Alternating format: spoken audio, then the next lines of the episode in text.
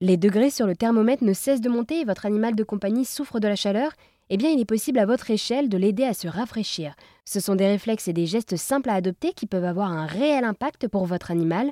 Pour trouver tous ces bons conseils, je me suis entretenue par téléphone avec Amélie Mathieu, comportementaliste du chat.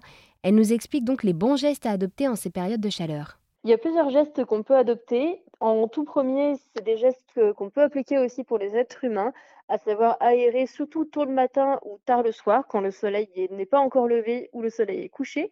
C'est le moment de la journée où il fera un petit peu plus frais. On peut aussi aérer la pièce à l'aide d'un rafraîchisseur d'air, une clim ou un ventilateur, euh, juste en ne le mettant pas directement sur le chat. On peut aussi proposer des tapis rafraîchissants c'est des tapis qui contiennent un gel qui, rafraîchit au contact de la peau et en fait c'est très très agréable l'été. Et on peut aussi inciter son chat à boire un petit peu plus en proposant plein de gamelles d'eau différentes, voire des jeux de foraging, des jeux de chasse de nourriture en fait à travers ces jeux d'eau, en mettant par exemple des friandises ou des petits morceaux de viande dans ces bols d'eau qui vont lui permettre du coup de chasser ces morceaux de viande et se lécher les pattes euh, pleines d'eau, donc boire un petit peu plus et mieux s'hydrater.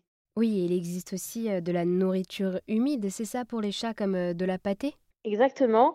Une autre des solutions, c'est de donner plus de pâté à son chat qu'en temps normal, parce que la nourriture humide sert aussi à l'hydrater, contrairement aux croquettes qui sont des aliments secs. Et oui, donc en plus de s'hydrater, les chats seront ravis de pouvoir déguster une bonne pâtée. Ces conseils s'appliquent aussi bien aux chats et aux chiens. Ils permettent donc de prévenir des coups de chaleur qui peuvent vite aussi devenir dangereux pour eux.